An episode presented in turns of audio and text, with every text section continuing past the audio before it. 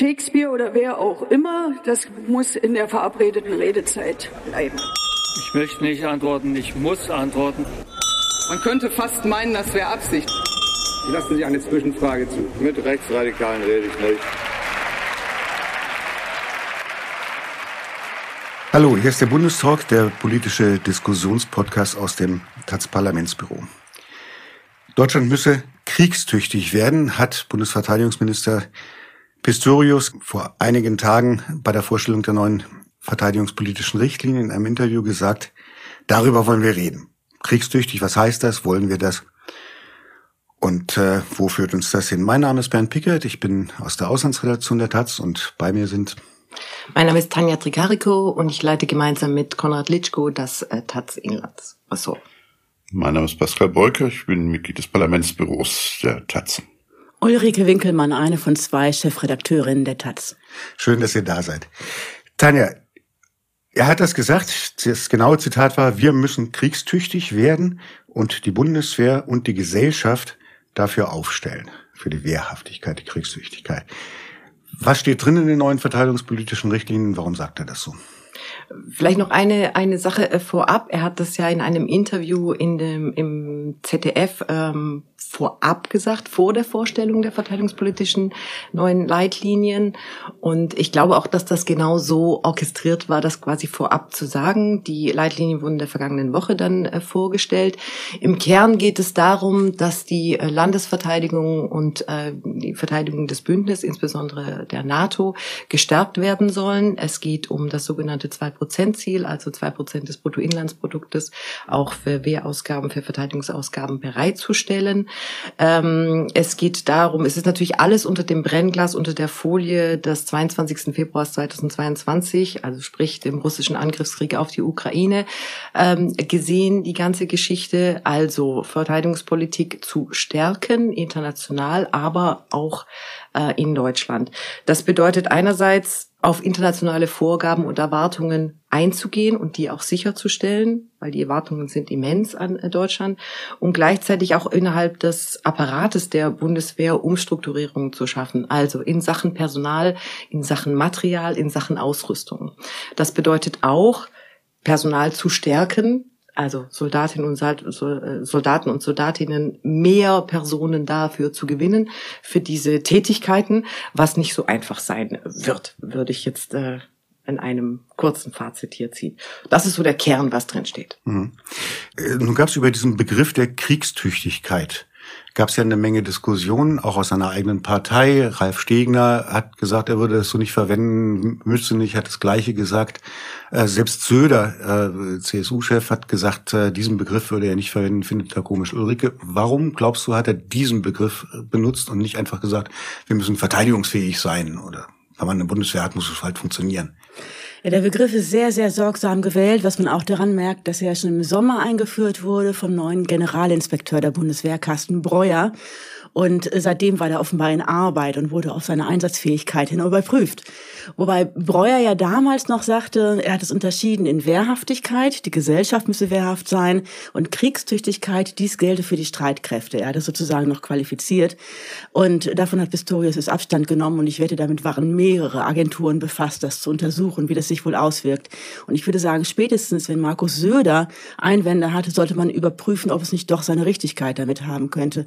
Aber ähm, das Problem bei all diesen Begriffen ist ja immer, dass es letztlich eine Form von Symbolpolitik ist, die soll Bereitschaft schaffen, die soll Legitimität schaffen um eben am Ende Ressourcen umzuverteilen. Und ähm, da kann man sich jetzt drüber streiten, ob der Begriff Kriegstüchtigkeit dazu taugt.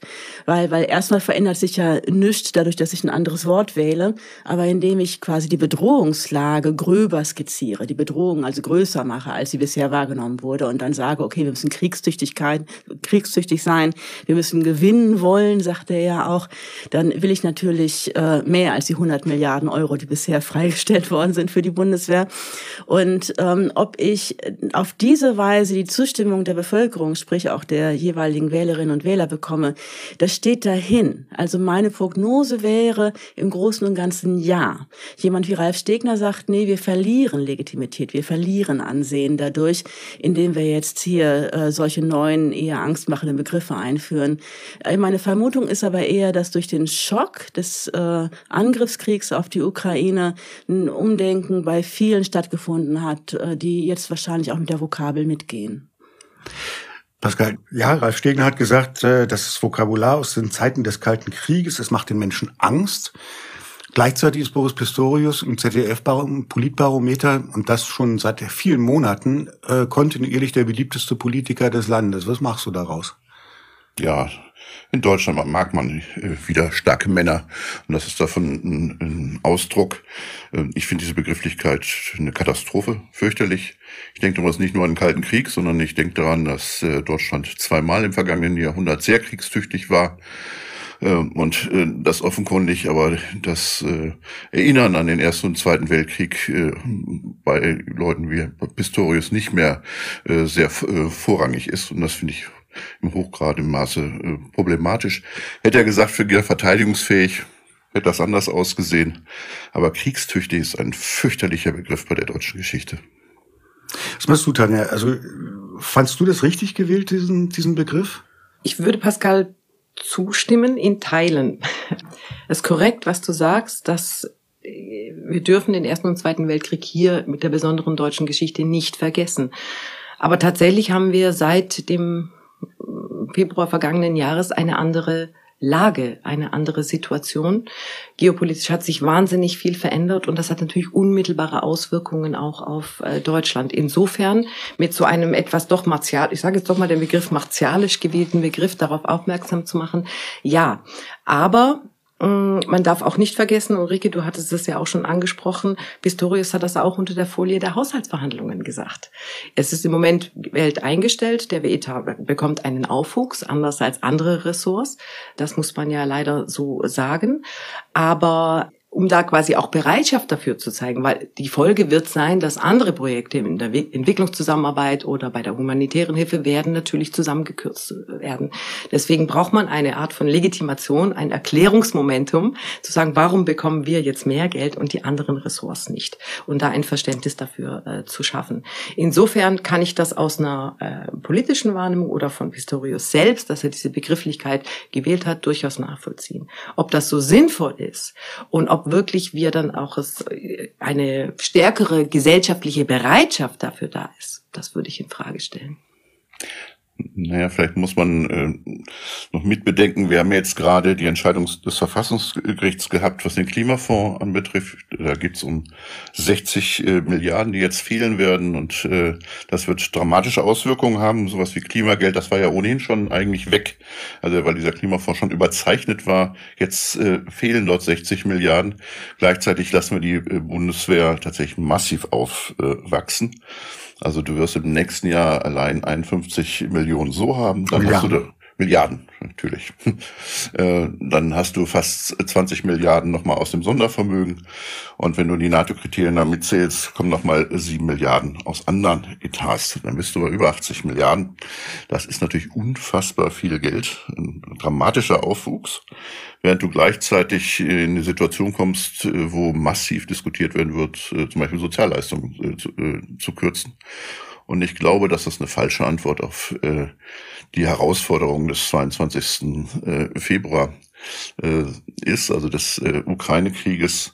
Ähm, man hat, wenn du in die Geschichte guckst, gab es ja schon mal eine Situation, wo ähm, die damals noch Sowjetunion zusammen mit den anderen Vertrags, äh, Warschauer Vertragsstaaten in ein Land einmarschiert ist, und zwar in die Tschechoslowakei 68. Die Folge war äh, allerdings damals nicht, dass man massiv aufgerüstet hat, sondern dass man, dass die Branche Entspannungspolitik begonnen hat. Und ich glaube, in diese Richtung sollte es eher gehen, wieder abzurüsten und alle Bemühungen zu, zu unternehmen, diese Welt wieder friedlicher zu machen.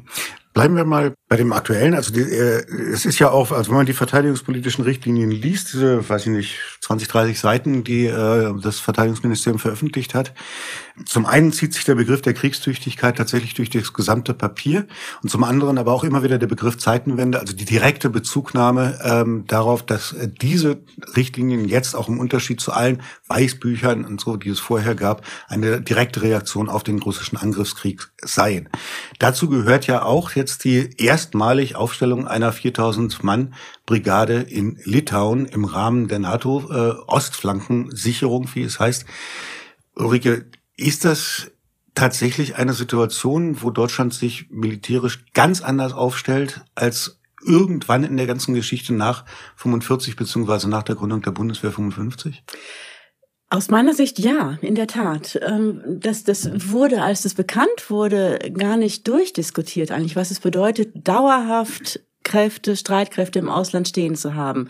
Alle dachten, ja, ja, ja, ein paar tausend hatten wir auch in Afghanistan. Das war aber ein ganz anderer Schnack. Also in Afghanistan waren tatsächlich in der Hochzeit, ich glaube, sechs, sechseinhalbtausend oder so Bundeswehrsoldatinnen und Soldaten. Natürlich aber jeder, jeder einzeln immer nur für ein paar Monate. Das, das rolliert dann. Das ist was ganz anderes, als wenn man dauerhaft eine Brigade samt Familien äh, woanders unterbringt und, und dort stationiert. Und ähm, das ist eine andere Form der, der muss man sagen, Strapaze für die Bundeswehr und natürlich auch ein ganz anderes Selbstverständnis. Wir haben jetzt Truppen im Ausland stehen, so wie die unter anderem Amerikaner schon seit Jahrzehnten. Wir, wir, wir signalisieren dadurch auch ein ganz anderes Selbstbewusstsein und, und ähm, also nach Meinung des Kabinetts, also eine Form von Verantwortungsbewusstsein, als das äh, vorher der Fall war. Was die 4000 konkret vor Ort dann äh, unternehmen sollen für den Fall eines Falles, an den wir irgendwie alle gar nicht denken wollen, das steht dann dahin. Natürlich aber werden die wahnsinnig viel Material ziehen. Weil es ist so eine Art Vorzeigetruppe dann. Die bekommen dann ja das schönste, beste und hoffentlich funktionierendste Gerät.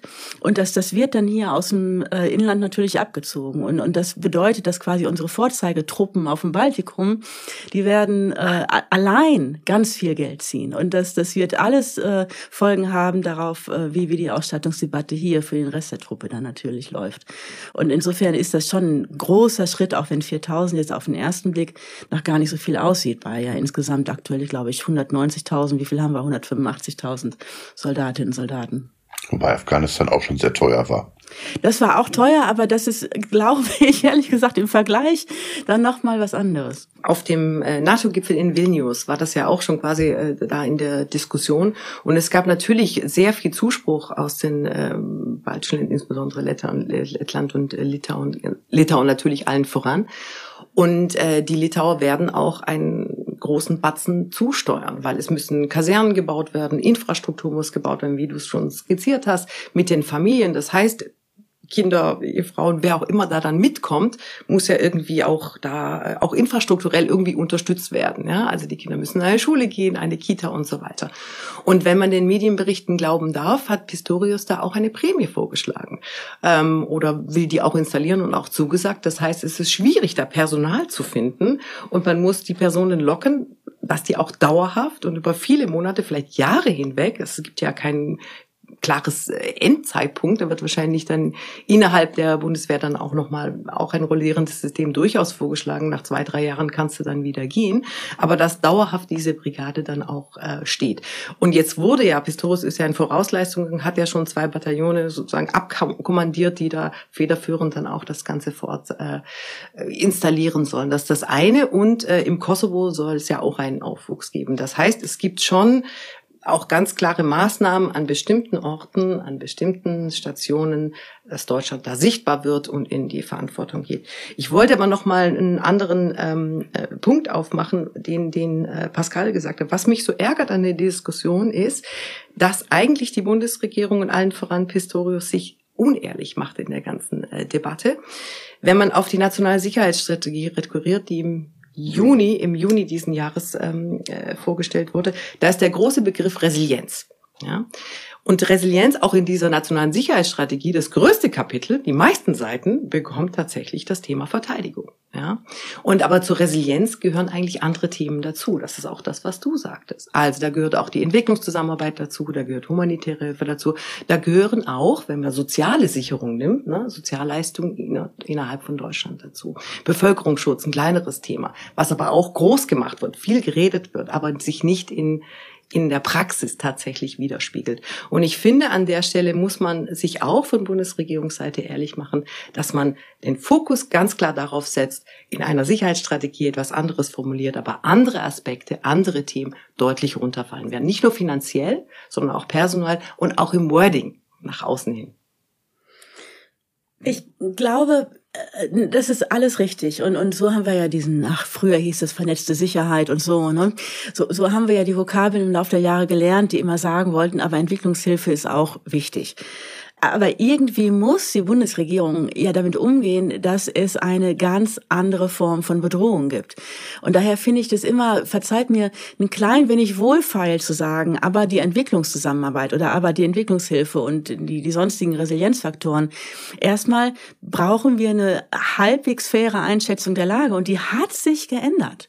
Ich war jetzt auch überrascht, muss ich sagen, als ich diese neuen verteidigungspolitischen Richtlinien gelesen habe, äh, wie stark da zum Beispiel betont wird, dass wir durch unsere besondere Außenhandelsabhängigkeit da auch besonderen zusätzlichen Bedrohungen unterliegen und dass wir tatsächlich, indem wir, also immer Deutschland gedacht, Bundesrepublik gedacht, indem da mehr Verantwortung übernommen wird, indem aufgerüstet wird, dann auch wiederum eine zusätzliche Bedrohung uns einfahren, weil als dann, ich weiß nicht genau, was da steht, aber als sozusagen größte verantwortungstragende Macht in Europa wird dann die Bundesrepublik sicherlich auch Ziel wiederum von, von Aggression werden.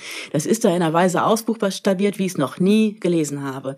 Aber wenn das die Einschätzung ist, dann finde ich, muss man das erstmal ernst nehmen. Und, und äh, wer am Tisch hier, wer an anderen Tischen weiß es denn besser?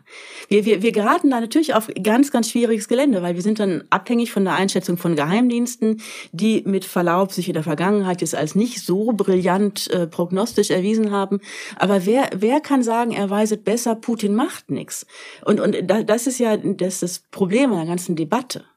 Finde ich aber ein bisschen merkwürdig, die Diskussion. Also es, es gab doch immer das äh, Prinzip äh, der Abschreckung. Du erinnerst dich, und das war ja auch ein großer Grund für, für die Friedensbewegung, ja, dass man, dass Deutschland äh, in, in einer klaren Teilhabe ist äh, und äh, dass äh, äh, die, die NATO äh, eben äh, damals noch den Warschauer Vertrag, jetzt äh, Russland äh, in, äh, deutlich gemacht hat, wenn es ein Angriff kommt, äh, dann können wir mit Atomwaffen reagieren. Daran hat sich doch gar nichts geändert. Und übrigens auch die 4000 Soldaten da jetzt in Litauen. Also man glaubt doch nicht, dass äh, die einen Krieg gewinnen können, sondern die sind natürlich dafür da, dass dann da, dadurch quasi dann Deutschland angegriffen würde mit. Ja? So, und dann gilt das Prinzip der Abschreckung. Also ent, äh, und da höre ich bisher nichts, dass sich das geändert hätte. Wenn das aber weiter gilt, dann brauchst du diesen ganzen Schnickschnack nicht. Dann brauchst du äh, nicht diese, diese äh, massive Hochrüstung. Wenn es nicht mehr gilt, okay, dann könnten wir jetzt endlich wieder äh, über die Abrüstung von Atomwaffen diskutieren. Dann bräuchten wir nämlich die nukleare Teilhabe nicht. Und ich glaube deswegen auch da, dass die Bundesregierung da nicht ehrlich ist. Also entweder so oder so. Auch Pistorius und das ganze Papier geht ja nicht davon aus, und das hat er ja auch gesagt, das ist ja, haben wir vorhin schon gesagt, er ist ja ziemlich angeknallt worden für die Benutzung dieses Begriffes. Und äh, er hat halt versucht, mit allen rhetorischen Mitteln klarzustellen, es geht nicht um Kriegstreiberei, es geht nicht darum, wir wollen Kriege führen, sondern wir wollen kriegstüchtig sein, um keinen führen zu müssen wegen Abschreckung. Also so war seine Argumentation. Und äh, Aber jetzt die, plötzlich konventionell? Das ist genau die Frage, nicht? Weil tatsächlich hat man ja früher gedacht, eben ein, ein Krieg innerhalb Europas zwischen den beiden großen Blöcken während der ganzen äh, Zeit des Kalten Krieges ist eben nicht mehr führbar wegen der Drohung mit Atomwaffen. Er wurde an den Rändern geführt, in, in Afghanistan, in äh, verschiedenen afrikanischen Ländern, Stellvertreterkriege und ähnliches, aber nicht mehr dem Kernland Europas, weil das eben von beiden Seiten durch diese nukleare Bedrohung da war. Die Einschätzung von vielen ist ja, dass Russland nicht nur mit seit dem 24. Februar, sondern auch vorher mit den verschiedenen Moldau, äh, ja, Moldau, äh, Transnistrien, Südossetien und ähnliches schon immer wieder versucht. Und das Baltikum hat sich ja konkret so bedroht gefühlt. Und es war immer die Frage, würde wirklich so kriegsunwillig wie die westeuropäische Gesellschaft ist, würde wirklich eine Bereitschaft hier da sein, wenn, keine Ahnung, nach Litauen, Lettland, irgendwo im Baltikum ein Teil unter dem Rubrum, wie es ja immer ist, Schutz der russischen Minderheit angegriffen werden, würde dann wirklich die NATO rein. Und um das zu unterstreichen, so verstehe ich es zumindest, schickt man jetzt diese Brigade dahin, genau im Sinne der Abschreckung, oder? Ich das falsch? Ja, und zwar für ein Szenario, das ein bisschen unter Nuklearkrieg hängt. Also Pascal, du tust jetzt so, als gäbe es quasi nur eine Form von Krieg, an die wir die letzten Jahrzehnte zu denken uns gewöhnt haben, das ist der Atomkrieg. Das ist ja nicht so. Also das, das wahrscheinlichste Szenario, von dem die Bundeswehr ausgeht, sagte damals auch der Generalinspekteur im Sommer bei seiner Rede zum Thema Kriegstüchtigkeit, das wahrscheinlichste Szenario ist das des räumlich und zeitlich begrenzten und, und Gott sei Dank erstmal ohne Atomwaffen auszufechtenden Krieges. Gott sei Dank hier im Sinne von, es könnte noch schlimmer kommen, ist klar, ist allen Beteiligten klar. Aber wir haben jetzt ja in der Ukraine gesehen, was Putin, was der Kreml, was Russland so äh, zu tun imstande ist. Und, und dafür, da jetzt Truppen mit hinzustellen und im Baltikum, das sich besonders bedroht sieht, aus guten Gründen geografischen, äh, zu signalisieren, okay, wir, wir stehen an eurer Seite. Ich, ich kann nicht sehen, was daran so schlecht sein soll, abgesehen von den ganzen grauenvollen Folgen, die es für den Bundeshaushalt haben wird. Ja, das habe ich übrigens gar nicht äh, bestritten. Ich habe ja gerade gesagt, dass es in dem Sinne Sinn gibt, äh, in der Art symbolischen Form diese 4000 dort zu haben. Nämlich in dem Sinne, dass wenn Litauen angegriffen würde, dementsprechend auch Deutschland mit angegriffen würde, weil die ja die 4000 Soldaten da haben. Ja. Ähm, dann wäre allerdings die normale Folge kein begrenzter Krieg. Das muss man sich auch äh, klar machen. Dann gilt tatsächlich eigentlich das Prinzip der Abschreckung, dann gilt äh, der NATO-Bündnisfall. Das, was Russland bisher gemacht hat, äh, war ja nicht irgendein NATO-Land angreifen, sondern äh, sie haben völkerrechtswidrig äh, ein Nachbarland angegriffen, was nicht in der NATO war wie bekannterweise die NATO äh, auch völkerrechtswidrig ein Nachbarland angegriffen hat, äh, nämlich das ehemalige Jugoslawien. Auch das hat nicht den Bündnisfall ausgelöst und das hat auch nicht den Atomkrieg äh, produziert. Das war natürlich trotzdem eine Aggression. Und natürlich muss man sich äh, muss trotzdem zum Beispiel der Ukraine beistehen. Aber das ist ein anderer Fall als ein Angriff auf die NATO. Mhm. Ich würde gerne noch mal zurückkommen auf was, was wir vorhin schon ein paar Mal angerissen haben, nämlich in dem Zitat, was ich am Anfang gebracht habe von Pistorius selber, wir müssen die Bundeswehr und die Gesellschaft dafür aufstellen. Das kann man ja auf unterschiedliche Art und Weisen verstehen. Äh, wenn man es böswillig oder was heißt böswillig? Viele haben es so verstanden, scheiße, das ist jetzt ein Schritt zur Remilitarisierung der deutschen Gesellschaft und für uns hieß ja alle immer, selbst mit der Gründung der Bundeswehr dann äh, hieß es trotzdem ja immer, nie wieder Faschismus, nie wieder Krieg, nie wieder deutscher Militarismus. Also nie wieder eine derartige Rolle und Sichtbarkeit von Militär innerhalb der deutschen Gesellschaft. Verstehst du das so, dass sich das jetzt ändern soll? Oder wie verstehst du diesen Satz, die Gesellschaft dafür aufstellen? Tanja.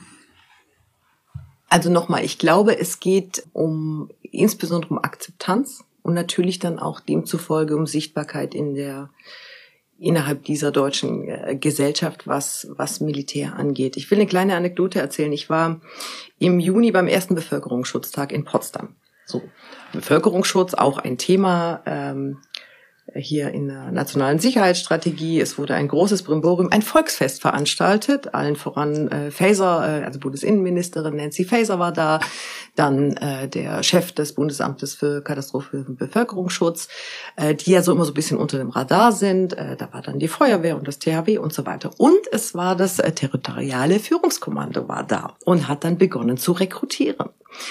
Und zwar äh, durch alle Bevölkerungsschichten hindurch. Sie haben dann schöne äh, Sticker verteilt und ja, äh, haben Coolies. Ich habe mich äh, lange mit ihnen unterhalten. Ich fand das sehr interessant und schöne Schlüsselanhänger und so weiter. Und da ist mir nochmal klar geworden, dass das äh, neben dem äh, Polizeieinsatz äh, Hubschrauber und die kleinen Kinder dann mal reinsitzen durften und der Feuerwehrwagen daneben dran ist, auf einmal dann auch dieses Bundeswehrzelt da ist und dieser nette, freundliche Herr nicht in Uniform, sondern in Zivil, äh, da dann steht und äh, freundliche Gespräche führt.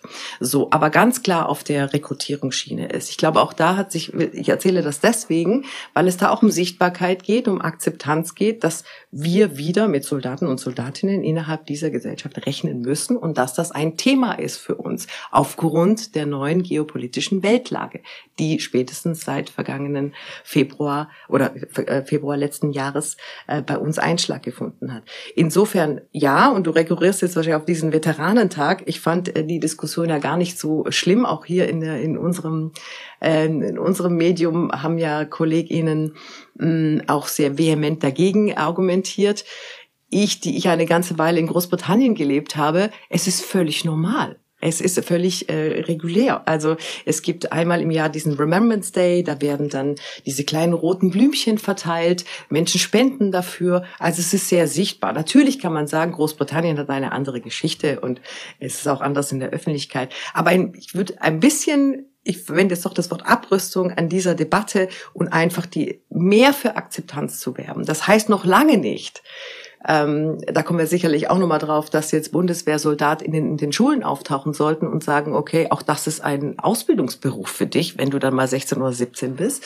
Das, äh, da wäre ich dann auch dagegen, da müssen auch noch andere Maßnahmen geschaffen werden. Aber ein bisschen da runterzufahren, wir haben eine andere Lage und wir müssen das auch bundesweit akzeptieren, dass ja. diese so ist. Also das ist, also ich glaube, dass das nicht so ganz hinhaut. Man kann nicht alles auf den 24.02. Äh, schieben. Also äh, Kramp-Karrenbauer war Verteidigungsministerin bekannterweise davor und äh, die hat äh, dann das eingeführt, äh, dass die Bundeswehrsoldaten frei im ICE, in, aber nur wenn sie Uniform tragen haben. Also das heißt, äh, also auch da ging es nur um die Sichtbarmachung. Das hatte, wie gesagt, nichts mit der Ukraine zu tun, sondern es hat tatsächlich damit zu tun mit einer inneren Militarisierung. Ich finde das äh, fürchterlich. Wir hatten vorher schon diese die lange, über Jahrzehnte Diskussion mit den öffentlichen Gelöbnissen. Es geht darum, wieder Akzeptanz fürs Militär zu schaffen. Und das, wie gesagt, finde ich bei der deutschen Vergangenheit äh, hochgrade problematisch. Und in dem Sinne ist das auch mit dem Veteranentag jetzt äh, gedient. Also man kann nicht sagen, es gibt nur wegen einer, wegen einer neuen Lage, sondern es ist eine lange, längere Tendenz, die wir haben, tatsächlich wieder äh, die Bundeswehr zu was, äh, was vollkommen Normalen zu machen. Die Werber in den Schulen sind übrigens auch schon sehr, sehr lange da. Es gibt einen langen Streit äh, darum, äh, dass die versuchen, da äh, die Kids zu keulen für ein Mordshandwerk. Das muss man nun mal sagen. Das ist eben kein erbbarer Beruf. Die Werbeauftragte Eva Högel hat das ja auch nochmal installiert. Das war ja auch im Sommer nochmal so ein, so ein Thema. Aber Pascal, wenn ich dich direkt fragen kann, was wäre denn die Alternative? Oder was würdest du hm. dir wünschen?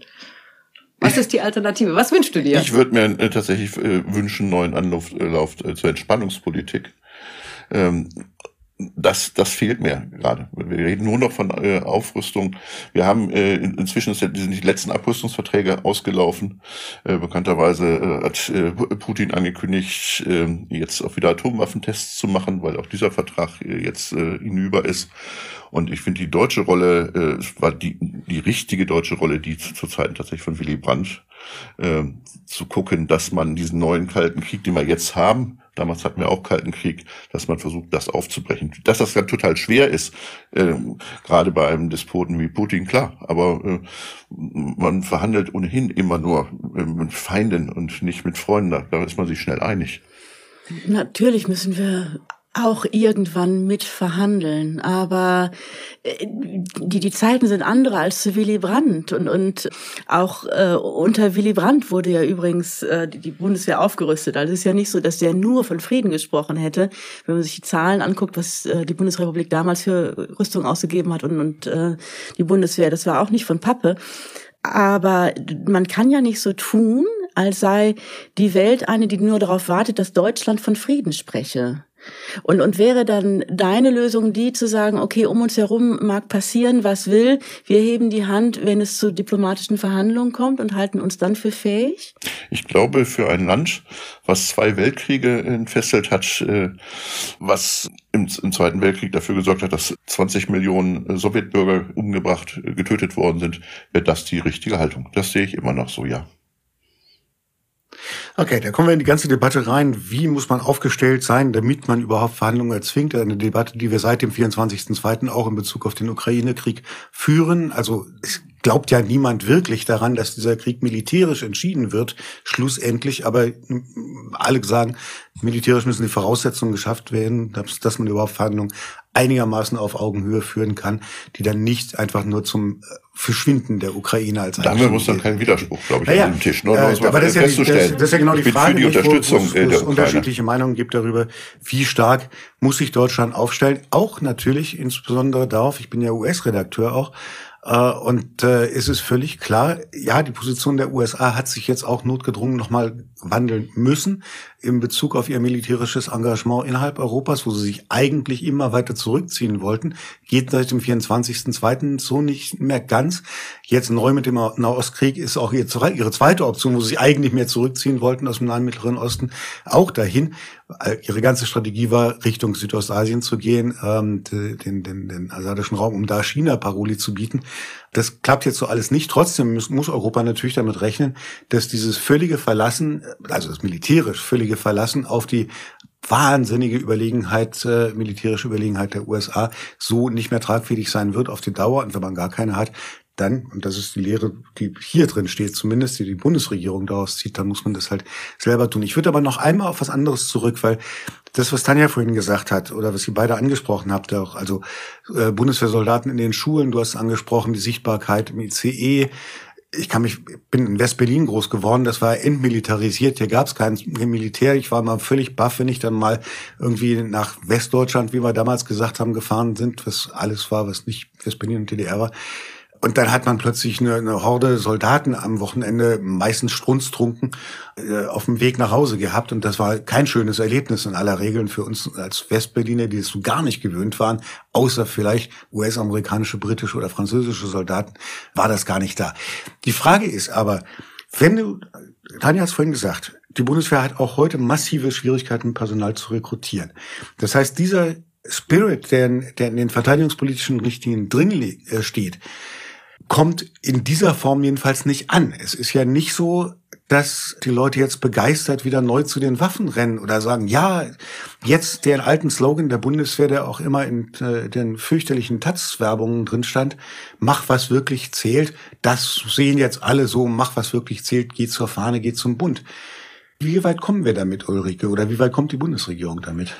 Also die Bundeswehr bemüht sich ja seit geraumer Zeit schon mehr und besseres Personal zu rekrutieren, wobei das Stichwort besser hier dann immer umschrieben wird. Aber es war Ursula von der Leyen, die die Bundeswehr zum Beispiel familienfreundlicher machen wollte, weil sie sagte, okay, liebe Leute, wir sind auch auf Leute mit Familien, sprich auch Frauen angewiesen, die Familienaufgaben haben. Also lasst uns die Bundeswehr in, in die Richtung umrüsten. Es war auch die Kram-Karrenbauer, die das fortgesetzt hat. Und ähm, bisher sieht es nicht so aus, als wäre es so mördererfolgreich, wobei die Bundeswehr selbst immer sagt, sie haben nach wie vor zwei, drei Bewerbungen auf eine freie Stelle. Also sie, sie geben von von sich aus äh, Zahlen bekannt, die darauf schließen, dass sie min zwischen mindestens zwei Leuten wählen können, wenn sie eine Stelle besetzen. Natürlich aber fehlt denen am besser ausgebildeten Ende einfach das Personal, so wie ja allen anderen auch. Ich meine, welches Unternehmen in der Republik sucht nicht gerade IT-Expertinnen und Experten? Wir zählen dazu. Und ähm, selbstverständlich werden die bei den beim Sold noch noch was draufschlagen müssen, um tatsächlich Leute zu kriegen, die sie haben wollen. Haben sie ja schon. Und ehrlich gesagt, bisher ist es ja auch schon so, dass dass das, was Bundeswehrangehörige zum Beispiel an Rentenansprüchen erwirtschaften, das lässt ja unser eins die Tränen in die Augen treten. Ich weiß nicht, ob ihr das mitbekommt, dass die Leute mit Anfang 50 in Rente gehen können bei vollen Bezügen und voll dazuarbeiten können, wenn sie möchten. Das läuft, läuft auf faktisch verdoppelte Gehälter ab 50 raus. Das, das ist schon sehr reichlich, aber es reicht bisher eben nicht. Das heißt, sie müssen noch mehr tun. Das wird sehr interessant, auch was, was so gesellschaftliche Gerechtigkeitswahrnehmungen angeht am Ende. Aber letztendlich muss man ja auch sagen, zu Ursula von der Leyen, sie wurde ja auch sehr ausgelacht dafür, für ihre Ansätze, ne? Stichwort Kita-Plätze und Teilzeit und so weiter. Und wie kann man Soldatin sein in, in Teilzeitbeschäftigung? Und äh, das äh, kam mir dann nicht unbedingt äh, so zugute. Sowieso ist ja der Posten des Verteidigungsministeriums eigentlich ein Schleudersitz. Muss man mal schauen, was jetzt mit Pistorius passiert. Es ist ja auch ein Momentum für ihn tatsächlich, ja. Äh, dass er sich da profilieren kann. Insofern, bis die Bundeswehr ein modernes Unternehmen wird, ist noch ein weiter, weiter Weg. Und da ist ja auch richtig, was Pascal sagt, man setzt sein Leben aufs Spiel. Das ist part of the job, ja. Egal ob nun innerdeutsch oder in, in irgendwelchen äh, Bündnisvereinbarungen oder international bei irgendwelchen. Das ist sein Leben ausspielen und das ja. Leben von anderen. Das ja, ist, das ist die, die Familien Aufgabe. in, in Afghanistan, die, die, von Deutschen umgebracht worden sind. Äh, ich glaube, äh, aber das ist das nicht, Jobprofil. Ja, genau, das ja. ist eben das Jobprofil und das sollte einem auch immer klar sein. Mhm. Also im Zweifel bringt man auch andere um. Ja, man kann sagen, also das ganz zynisch sagen will, Work-Life-Balance ist im Zusammenhang mit dem Soldatenberuf eine, ja, okay. ähm, äh, Interessant. Ich, ich wollte mal, also wenn, wenn ich mir angucke, wie, wie machen sie es in den USA? In den USA zum Beispiel ist äh, die Chance auf Einbürgerung durch das Aus, durch, durch, durch die freiwillige Verpflichtung wahnsinnig viel größer. Die Chance, einen Studienplatz zu kriegen. In den USA gibt es ja horrend hohe Studiengebühren, die werden dann oft übernommen, wenn du halt äh, sowas machst. Komm, werden wir in Deutschland auch zu sowas hinkommen? Gerade bei der Frage auch, wir haben Migrationsdruck hier, sagen manche, jedenfalls ein Migrationsthema. Und wir haben ein Thema Personalmangel überall, aber eben auch bei der Bundeswehr, wenn die hier auch dazu kommen, zu sagen, hey, äh, wenn ihr seit 2015 äh, aus Syrien gekommen, alles schwierig, kommt zur Bundeswehr dann läuft darauf hinaus, meiner Ansicht nach. Also ich, ich wüsste nicht, wie sie es anders regeln sollten. Und es ist nicht klar, ob sie, ähm, Stichwort 2015 aus Syrien zurückgekommen, damit die IT-Experten bekommen, die sie suchen. Aber äh, es, es, es wird sicherlich vieles derlei stattfinden. Man kann ja jetzt auch schon unter sehr günstigen Bedingungen an den Bundeswehr-Unis studieren übrigens. Also der Unterschied ist halt nicht so groß wie in den USA, weil wir ja sonst so wie kaum bis keine Studiengebühren erheben. Aber ich, ich bin sicher, dass da Programme in der Schublade sind, sind, äh, wo noch überall nachgefüttert werden kann, um, um einfach auch die klügeren jungen Leute zu rekrutieren. Das glaube ich auch, wobei das Beispiel, was ihr jetzt genannt habt, äh, mich schaudern lässt.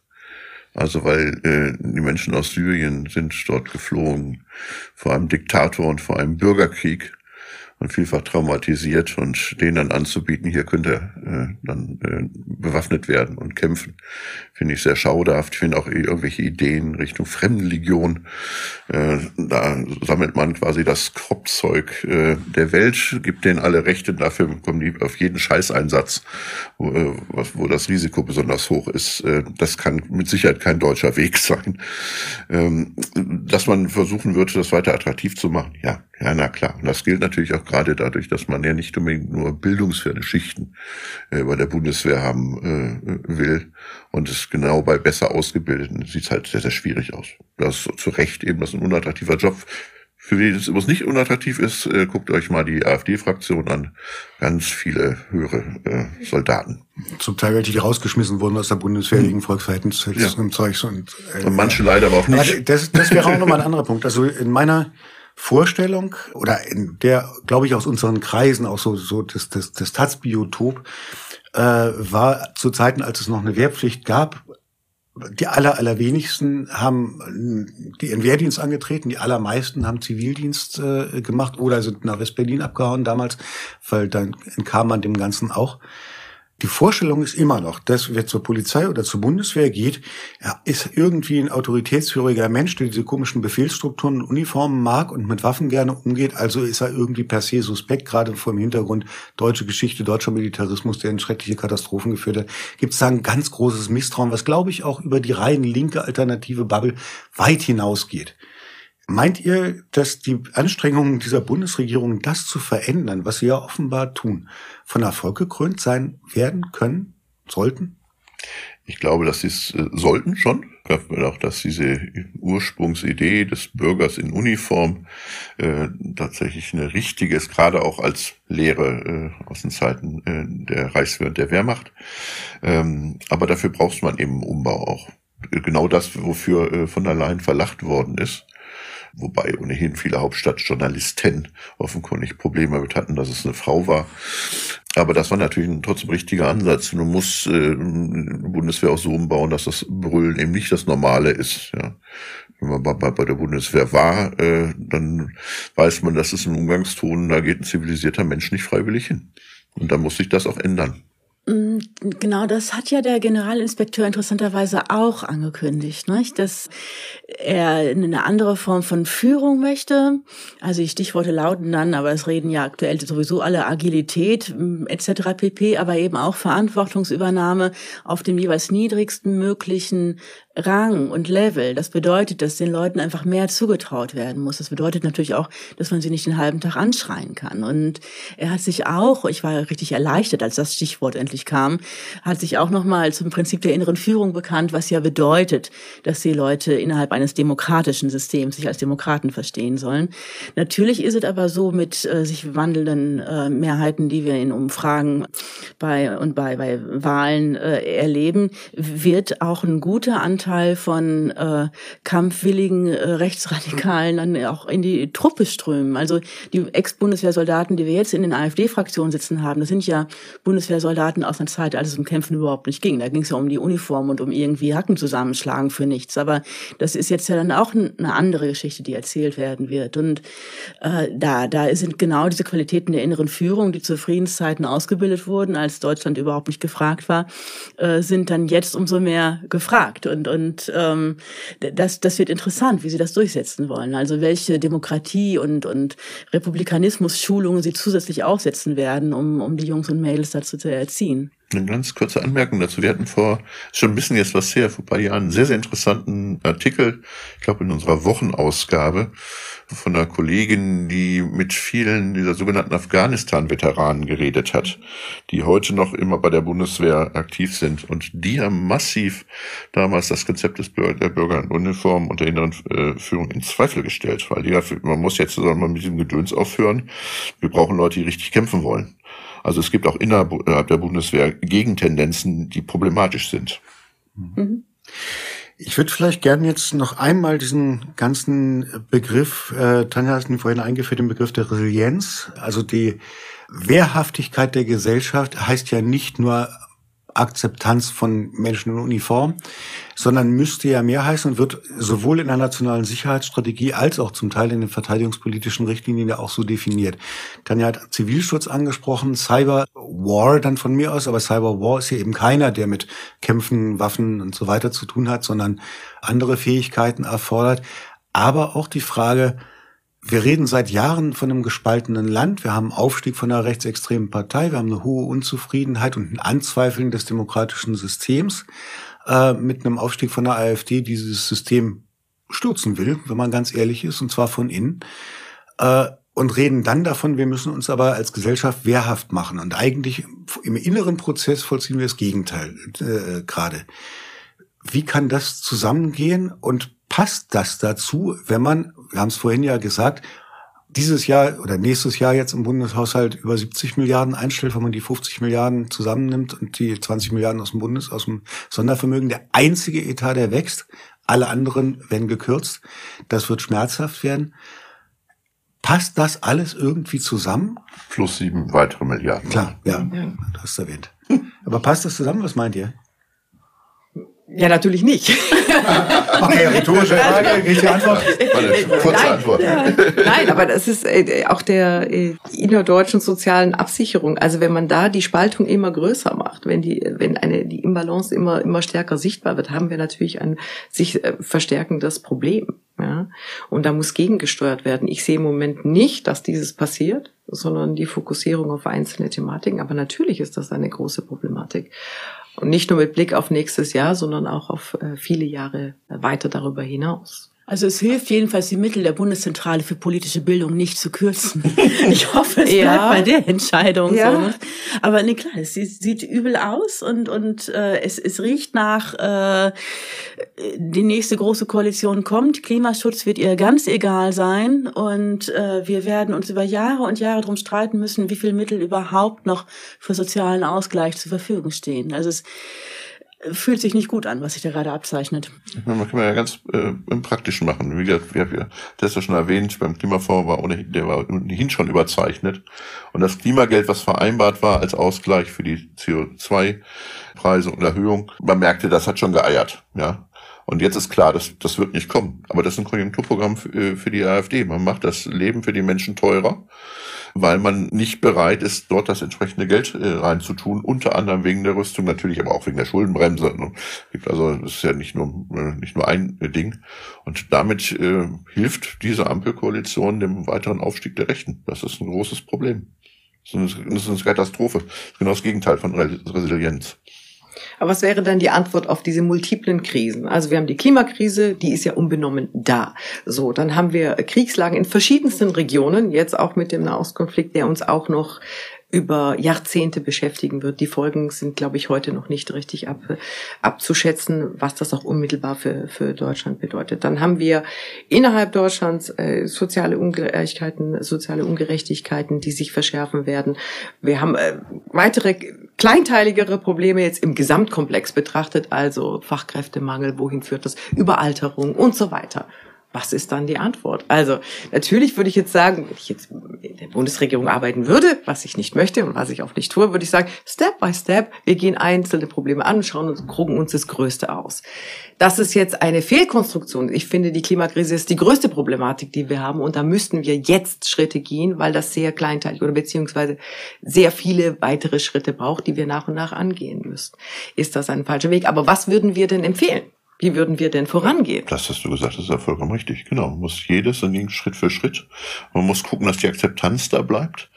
Weil das Problem ist, wenn die, äh, diese Klimapolitik so weitergemacht wird äh, und die Leute erleben das nur als eine massive Verteuerung ihres Lebens, ist irgendwie irgendwann die Akzeptanz nicht mehr da und dann wird die auch kippen dann würden irgendwann sagen, wir scheißen aufs Klima und äh, volle Lotte jetzt einfach weiter. Ja, und gegen die Bevölkerung kannst du das nicht durchsetzen, außer in der Diktatur. Und das wollen wir ja nicht hoffen.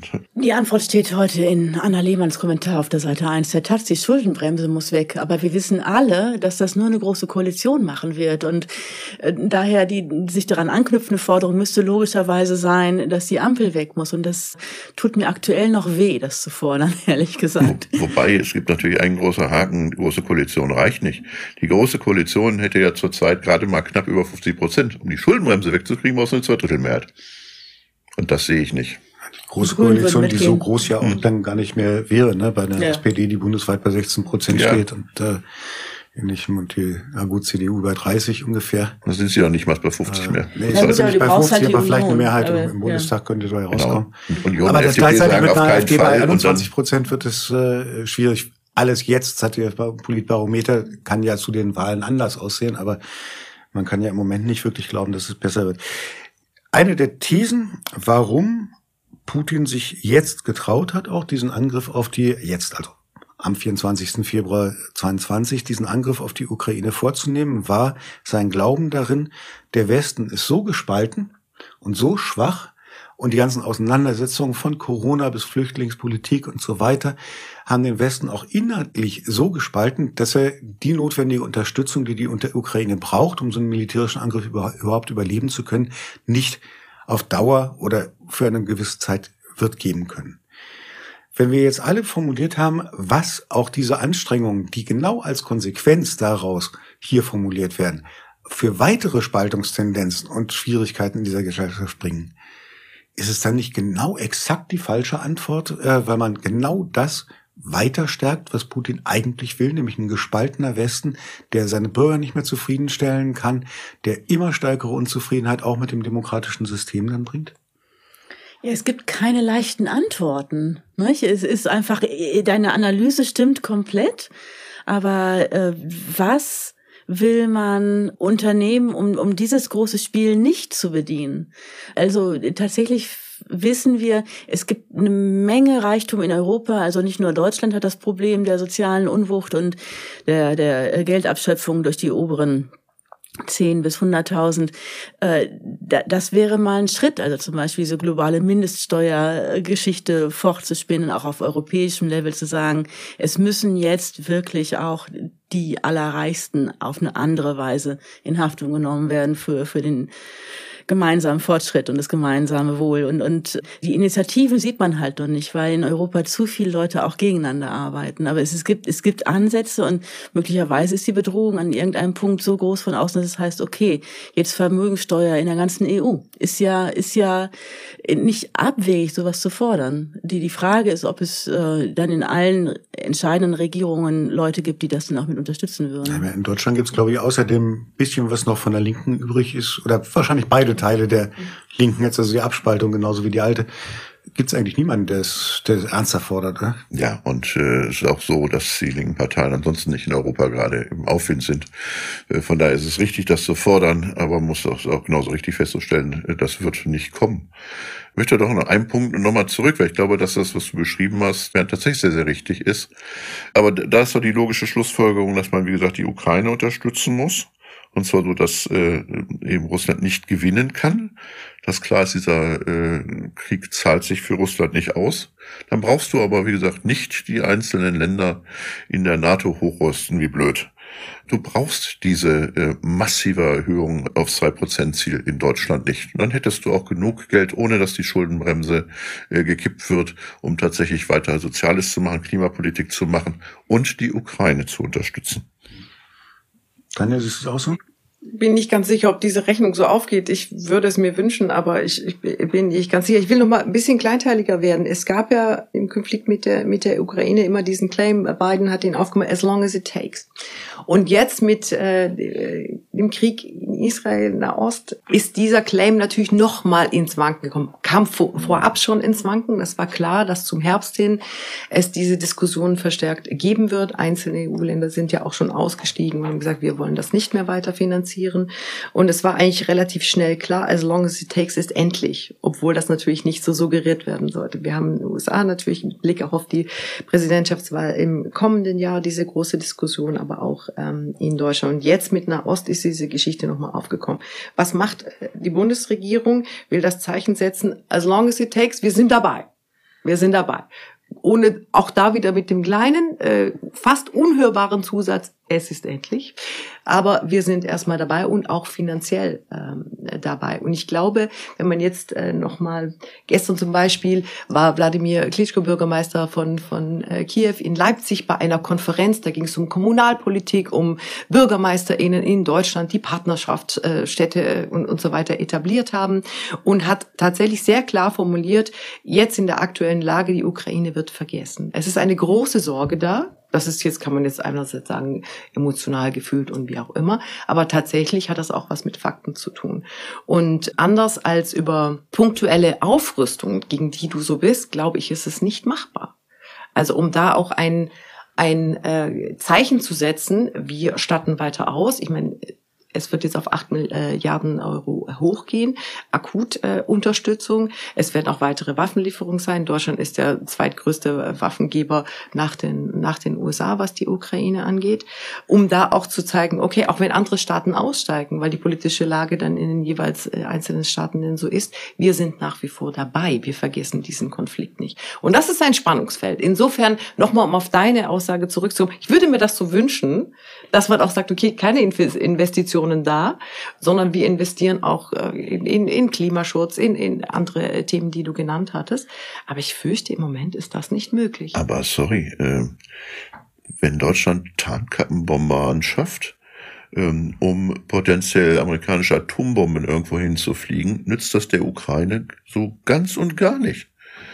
Ja, also ich habe mich ja für die unter, weitere Unterstützung der Ukraine ausgesprochen, aus gutem Grund, weil ich wie gesagt, finde, dass tatsächlich Putin und Russland nicht gewinnen darf. Und die äh, Ukraine muss in eine Situation versetzt werden, dass der Preis irgendwann für Russland so hoch ist, dass sie, das verhandelt wird und es dann äh, eine Lösung gibt, dass die russischen Truppen sich aus der Ukraine zurückziehen.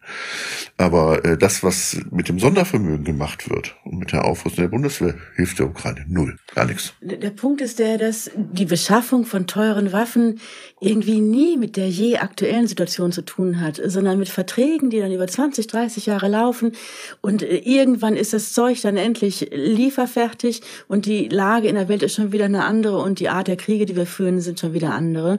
Und wir, wir kommen aber aus diesem Dilemma nicht raus. Also die Rüstungsbeschaffung ist nicht von jetzt auf gleich so zu regeln wie der, Kauf einer Winterjacke, morgen wird kalt, ich kaufe eine Jacke. Und, und ähm, gleichzeitig ahnen wir aber, da gehe ich mit Tanja mit, dass wir äh, ohne die Gerätschaften, die zurzeit ja weltweit beschafft werden, auch in Deutschland äh, nicht, nicht auskommen wollen.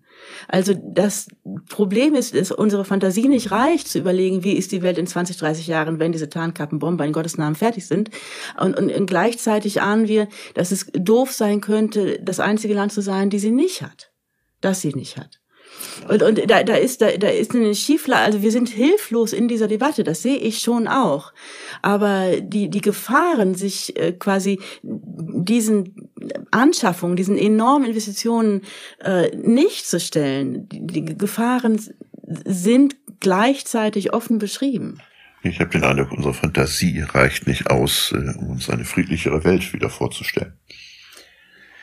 Das, das möchte ich jetzt auf keinen Fall als Schlusswort haben. Nein, nein, auch wenn wir jetzt langsam so in die, in die letzte Runde äh, so reingehen. Ähm, ich meine, in den USA hat man immer äh, gesprochen, gerade von linker Seite aus, es von dem militärisch-industriellen Komplex. Äh, das war, glaube ich, Kennedy, der von zum, zum ersten Mal kurz vor seinem Tod äh, sehr kräftig im Öffentlichsten gesprochen hat, der eben auch politische Entscheidungen beeinflusst. Und äh, das. Äh, ich möchte doch, muss noch mal was sagen. Wir haben jetzt äh, vor zwei drei Tagen haben äh, Kolleginnen von uns ein Interview mit der Grünen Führung gemacht. Ich glaube, das kommt nicht in das Interview, aber es war sehr interessant. Die haben mir davon äh, erzählt. Großes Ding bei den Grünen ist Übergewinnsteuer für Energieunternehmen und sonst was. Und dann haben die Kolleginnen nachgefragt, ja, und wie ist das für Rüstungsunternehmen? Ja, das wollten sie nicht. Und äh, wenn man sich das vorstellt, mhm. Grüne sind gegen eine Übergewinnsteuer für Rüstungsunternehmen, ja. Mhm. da merkt man da wirklich eine Zeitenwende, aber keine gute. Mhm. Was glaubt ihr? Es ist Kristallkugel, ich weiß, und keiner kann es sicher, sicher wissen. Aber wenn wir jetzt mal von, von jetzt auch nur fünf Jahre vorausgucken, was ja kein besonders langer Zeitraum ist, Ulrike hat jetzt für Rüstungsbeschaffung die Zeiträume erwähnt, die viel größer sind. Aber wenn wir von jetzt nur fünf Jahre vorausgucken, Ralf Stegner hat ja recht, das ist ein angstmachender Begriff gewesen, diese Kriegstüchtigkeit, weil da, da kommt das Wort Krieg vor. Verteidigung klingt irgendwie anders. Krieg klingt scheiße. Und das hat ja auch Pistorius dann selber gesagt, ja, ist ein hässliches Wort, klingt nicht gut. Krieg ist hässlich. Wir wollen ihn ja verhindern, deshalb müssen wir und so weiter. Aber glaubt ihr, dass das, was wir im Moment erleben, wo man das Gefühl hat, ja, Krieg in der Ukraine, Krieg im Nahen Osten, mehrere Kriege in Afrika, Stellvertreterkriege äh, oder Bürgerkriege, auch immer mit internationaler Beteiligung, dass sich das einfach nur fortsetzt und dass wir womöglich in fünf Jahren einen weiteren Kriegsherd in Europa haben Kosovo brennt gerade, geht gerade alles wieder los, so die Spannungen nehmen zu. Was meint ihr? Oder sehen wir einer Zukunft entgegen, wo diese Anstrengungen jetzt, die alle unternehmen, um sich so aufzustellen, dass ein Krieg nicht führbar ist, von Erfolg gekrönt sind? Was meint ihr? Ist es Kristallkugel, ich weiß. Eine sehr schwierige Frage. Wenn ich es wüsste, ich, würde ich nicht hier sitzen. Nein, ich fürchte, also fünf Jahre ist kein langer Zeitraum. Das ist eigentlich sehr, sehr. Nach einem längeren zu fragen nicht getraut. Sehr, sehr kurz gefasst. Diese äh, Konfliktherde, die wir haben, wir sehen ja immer mehr, dass die alle miteinander zusammenhängen. Auch der russische Angriffskrieg auf die Ukraine hat Zusammenhänge mit dem Konflikt in der Ost über Iran zum Beispiel oder über anderes. Ich glaube, da können wir die Dimension noch nicht erfassen. Wir müssen das viel stärker auch in den Zusammenhängen setzen, äh, sehen. Auch auf dem afrikanischen Kontinent die einzelnen Konflikte. Wir haben die ja oft sehr isoliert betrachtet, aber auch da gibt es Zusammenhänge über Waffenlieferungen zum Beispiel. Wer unterstützt eigentlich wen? Stellvertreterkriege und so weiter. Insofern glaube ich nicht, dass sich Konflikte und Kriege reduzieren werden oder gewaltvolle Auseinandersetzungen auf einer sehr klassischen Ebene, nämlich Mann gegen Mann, Frau gegen Frau, Häuserkampf und so weiter, dass wir da eher auch eine, dass wir damit leben müssen. Und gleichzeitig sich natürlich äh, sogenannte Hybridkriege, den Begriff kennen wir ja auch, der hat sich jetzt auch aktuell dann nochmal stärker etabliert, obwohl natürlich auch seit Jahren stattfindet, dass das eine Auseinandersetzung einer digitalen Front ist, die wir vielleicht noch gar nicht so die Dimension abschätzen können. Da ist ja Deutschland auch unmittelbar bereits seit von Anfang an äh, betroffen. Das kommt nicht immer so richtig durch, weil das natürlich auch viel mit Geheimhaltung zu tun hat. Aber der Schaden, der dadurch entsteht, ist äh, immens und den können die einfach über Jahre hinweg und auch sehr versteckt passiert, den, den können wir da noch nicht so oft. Aber das ist jetzt nicht die Antwort auf deine Frage. Jetzt habe ich noch mal elaboriert. Ich weiß es nicht. Also äh, ist, äh, ich würde ja leider düsteres Bild. Äh, die die Konfliktherde werden zunehmen. Ob und wir müssen uns dessen gewahr werden, dass wir uns mit einer klassischen kriegerischen Auseinandersetzung hier dessen gewahr werden müssen. Das bedeutet auch Bundeswehr in unserem Gesellschaftsbild stärker verankert, dass der Posten äh, des Verteidigungsministers, wer immer es auch dann perspektivisch sein wird, ein deutlich deutlicheres Gewicht bekommt. Und ich wünsche mir, dass äh, das Thema Außenpolitik, dass das Thema Entwicklungszusammenarbeit, dass das Thema, dass diese Themen nicht nur als softe Themen behandelt werden, sondern dass die im Zusammenschluss gesehen werden. Das wäre mein Wunsch. Und das braucht auch Geld. Hm. Also ich habe ja gerade das wunderbare Buch Endzeit von Christian Jakob, unserem Kollegen, gelesen. Das handelt von apokalyptischen Vorstellungen und warum jede Generation bisher dachte, dass sie in einer Endzeit lebe. Und es ist immer weitergegangen und vieles ist auch besser geworden. Daran halte ich mich jetzt fest. Also ja, also wenn du alles zusammennimmst, was du gerade freundlicherweise aufgezählt hast, Bernd, dann sieht es echt nicht gut aus.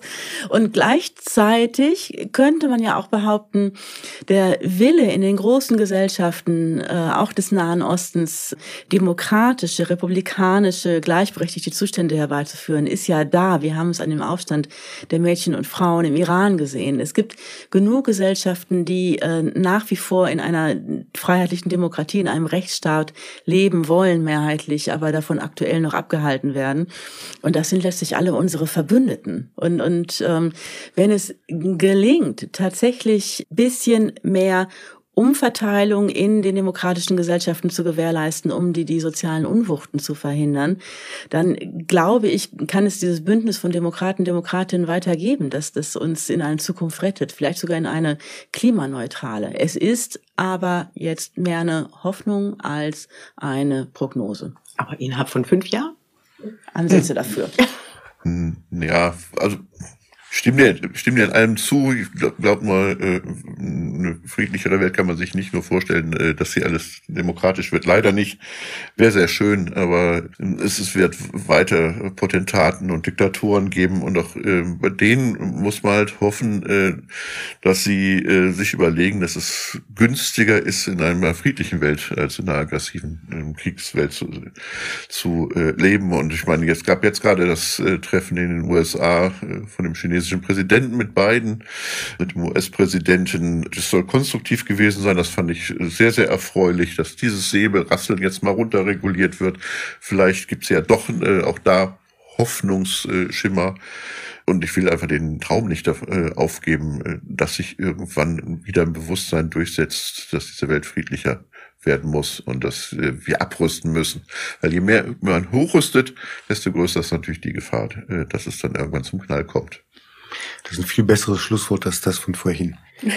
danke euch allen dreien äh, sehr, sehr herzlich fürs Dabeisein. Ich danke Nico Kühling für die Produktion, Anne Fromm für die Redaktion dieses Podcasts. Das war der Bundestalk für heute. Teilt uns gerne auf sozialen Medien. Das ist immer gut, wenn wir sichtbarer werden. Wir wollen ja gehört werden mit dem, was wir hier machen. Fragen, Lob, Kritik, Anregungen, was wir mal diskutieren sollen, schickt uns gerne an bundestalk.taz.de. Wenn ihr uns Geld geben wollt, weil wir das zwar für euch kostenlos bereitstellen können, aber es nicht kostenlos produzieren können, dann guckt auf taz.de und sucht mal Taz zahlig, unser freiwilliges Bezahlprogramm. Das wäre wunderbar. In diesem Sinne, bis nächste Woche. Schönes Wochenende. Vielen Dank. Noch nicht Moment. So, damit ist das jetzt hoffentlich auch erledigt.